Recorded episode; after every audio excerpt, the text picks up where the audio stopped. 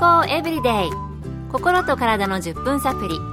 この番組はセブンス・デ・アドベンチスト・キリスト教会がお送りいたします。皆様お元気でしょうか？森田美恵です。今日もあなたやあなたの大切な人の心と体の健康に役立つ情報を短い10分間にぎゅっと詰め込んでお届けします。セブンス・デ・アドベンチスト・キリスト教会は社会奉仕をモットーに世界中で病院や学校も運営しています。日本でも東京神戸沖縄の3カ所の病院をはじめ福祉施設などの運営を通して皆様の健康と医療福祉の発展に携わってまいりました。なおこの番組は健康情報番組で医師のアドバイスや治療に代わるものではありません。すでに投薬を受けている方また病院に通われている方はかかりつけの医師の指導のもとこの番組の情報も参考になさってください。5月12日は何の日だったかご存知ですか？看護の日だそうです。近代看護を築いたフローレンス・ナイチンゲールの誕生日にちなんで、1965年から国際看護師協会がこの日を国際看護師の日に定めたそうです。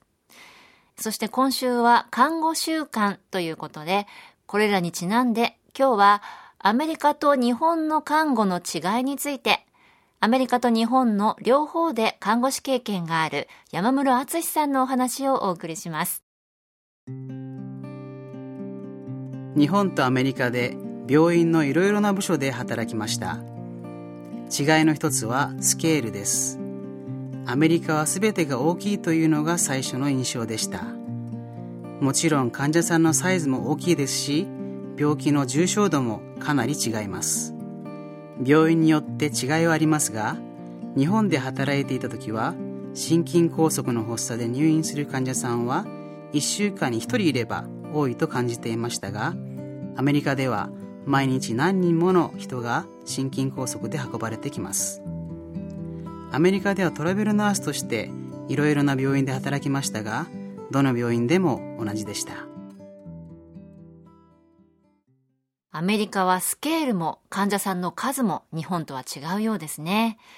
あとトラベルナースをしていたと言われていましたがトラベルナースって何なのでしょうか？トラベルナースは派遣の看護師版です。規模がアメリカ全土とイギリスオーストラリアなど英語圏を含むものすごい大きいものです。まず看護師は派遣会社と契約をし派遣会社はたくさんの病院と提携しています。そして派遣会社に自分の希望する期間部署勤務時間を伝えます。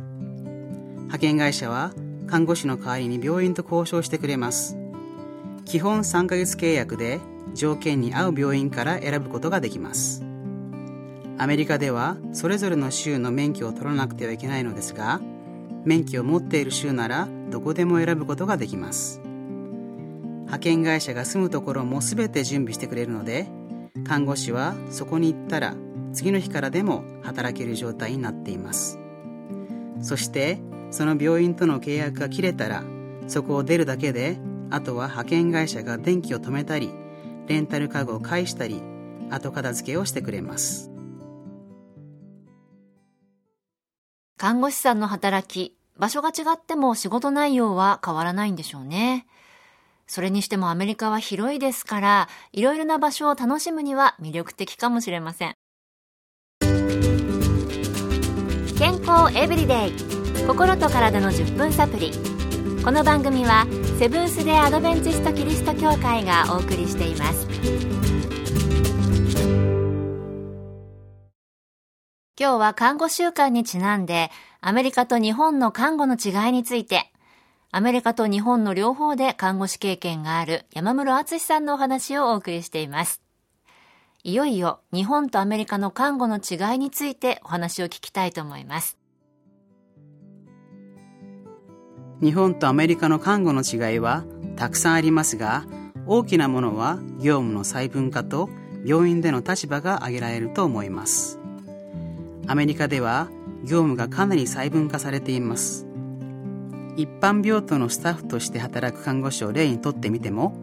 患者さんたちをチームで管理していて看護師はそのチームリーダー的な役割をします。病棟には看護師以外に患者さんのトイレの介助やガーゼ交換をする看護助手呼吸器に関する処置をする呼吸療法士。難しい点滴は点滴専門の看護師チームがいます。心電図の管理はモニター専門看護師。そして患者さんを運ぶことを専門にしているトランスポーターなどたくさんのサポートがいます。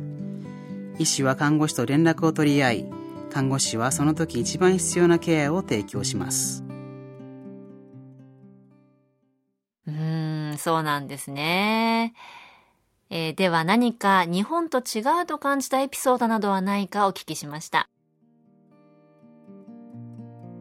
いろいろありますがサイズの違いについてエピソードがあります。内科の病棟で働いていた時のことでした。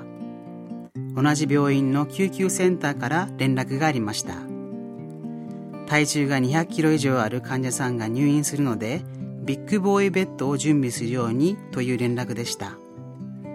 ビッグボーイベッドというのは普通のベッドの両脇と足元に付属のベッド器具をつけて二回りくらい大きくする特別なベッドのことです。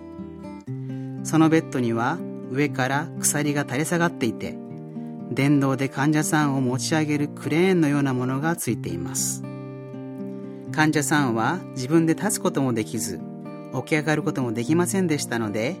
患者さんの体位を変えるために看護師6人がかりでしました。1人は肩1人は体。1人は足の部分を持って体位を変えるのですが私は患者さんの体脇腹あたりを担当しました。患者さんの脇腹を持ち上げる自分の手が患者さんの肉の中に埋もれて見えなくなったことを覚えています。なるほど。日本国内でも結構違いがあるかなと思っていましたけれども、お国柄というんですかね。日本とアメリカの看護の違い、まだまだたくさんありそうでしたね。今日の健康エブリデイいかがでしたか？番組に対するご感想やご希望のトピックなどをお待ちしています。さて最後にプレゼントのお知らせです。今月は抽選で10名の方に東京衛生病院の減量講座レシピブックをプレゼント。お腹いっぱい食べられる美味しい原料メニューが4週間分146品楽しめます。ご希望の方はご住所お名前をご明記の上郵便番号241-8501セブンス・デ・アドベンチスト協会健康エブリデイの係。郵便番号241-8501セブンス・デ・アドベンチスト協会健康エブリデイの係までご応募ください。今月末の消印まで有効です。お待ちしています。健康エブリデイ。心と体の10分サプリ。この番組はセブンス・デー・アドベンチスト・キリスト教会がお送りいたしました。明日もあなたとお会いできることを楽しみにしています。それでは皆さん Have a nice day!